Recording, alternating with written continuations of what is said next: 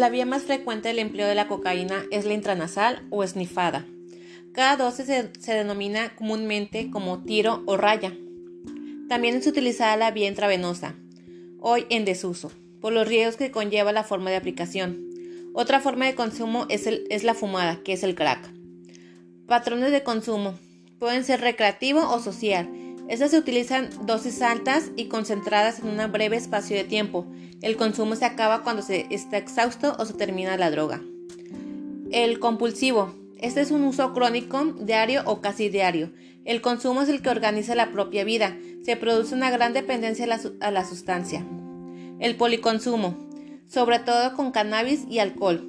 Se ha producido un aumento en el consumo de alcohol como primera droga y la cocaína como secundaria, para poder mantenerse despierto durante más tiempo.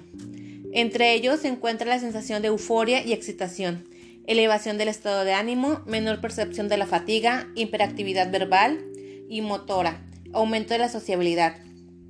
El consumidor habitualmente después del estado se produce un cansancio y apatía que incita a consumir de nuevo.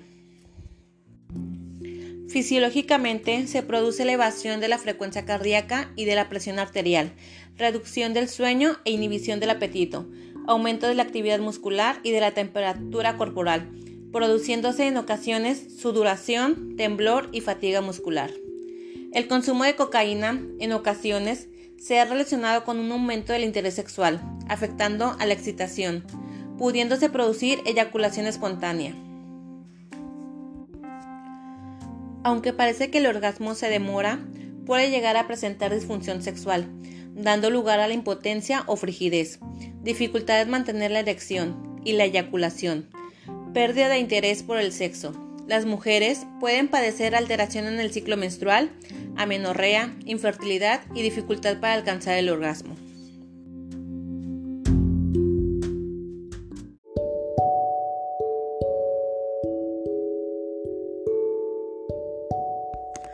A continuación les presentaremos el testimonio de una persona del sexo masculino cuya edad oscila entre los 20 a 30 años.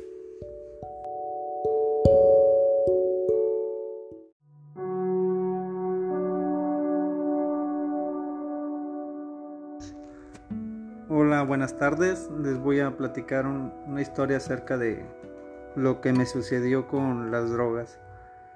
Más bien la cocaína. Yo trabajaba de noche en un antro y de ahí veía muchas cosas.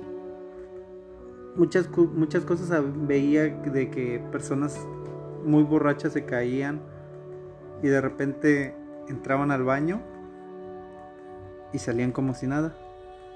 La verdad no me explicaba cómo podían hacer eso y me llamó la atención. Bueno, ya ven que las curiosidades pues son muchas.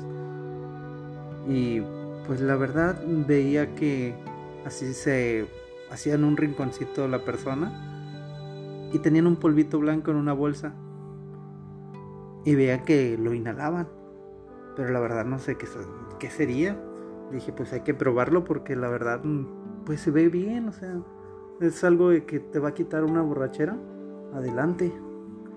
Pero pues ya de, desde ese momento que vi que una persona salió así como que no muy bien como que se paralizó se empezaban a ver así como que un poquito mal de su cara.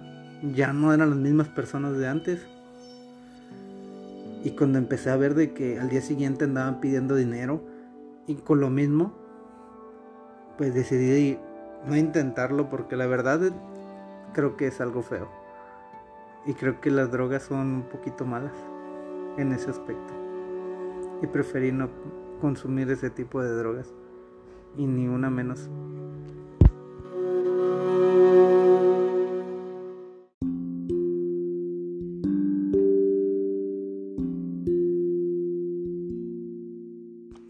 A continuación les presentaremos unas pautas para padres ante el consumo de la droga, la cocaína. Sentirse a gusto con los adolescentes, participar con ellos en el ambiente familiar, escucharlos y razonar cuando no estén de acuerdo con sus opiniones, seguir su rendimiento escolar y atender a los problemas que vayan surgiendo en su desarrollo, ayudarlos y facilitarles la comunicación con los demás, informar a sus hijos sobre estos temas de interés para ellos, con veracidad y credibilidad, teniendo en cuenta su edad, Formarse para poder informar y mantener su papel de educador. Reducir el consumo habitual de drogas legales, como el alcohol, como el alcohol, el tabaco, etc. Pues no deben olvidarse que es un modelo a imitar. Sugerir actividades de tiempo libre, deportivas, culturales, fomentándolas desde la familia. Facilitar el contacto con sus hijos, con asociaciones juveniles, grupos deportivos y ecológicos, alentando su integración en estas actividades. Fomentar la creatividad enseñándoles a resolver posibles nuestras situaciones. Los invitamos a que participen en nuestros, en nuestros talleres. Nuestro programa se llama Ayúdame a ayudarte y en el cual podemos hablar de muchos temas y estamos para ayudarlos, para orientarlos y capacitarlos. Gracias.